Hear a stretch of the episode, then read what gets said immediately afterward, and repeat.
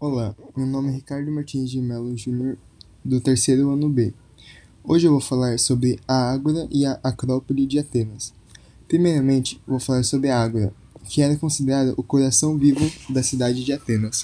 Lá era o centro cívico da cidade, onde aconteciam as assembleias em que os cidadãos discutiam os assuntos ligados à vida da cidade.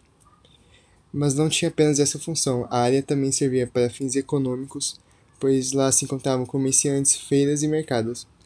Também haviam filósofos que se reuniam na água e usavam o espaço para fazerem debates e estabelecerem escolas em que passavam seus ensinamentos. Agora a Acrópole, lá era a parte mais alta da cidade de Atenas. Eram lá onde se construíam as estruturas mais nobres, que eram os templos, o que dava um status sagrado ao lugar. A Acrópole de Atenas se destacou pelas construções feitas na época de Péricles, no século V a.C. Na época, ele encarregou o escultor Fídias para renovar a área, e foi aí que foi construído vários templos e obras famosas até hoje, e o mais famoso entre eles é o Templo de Partenon.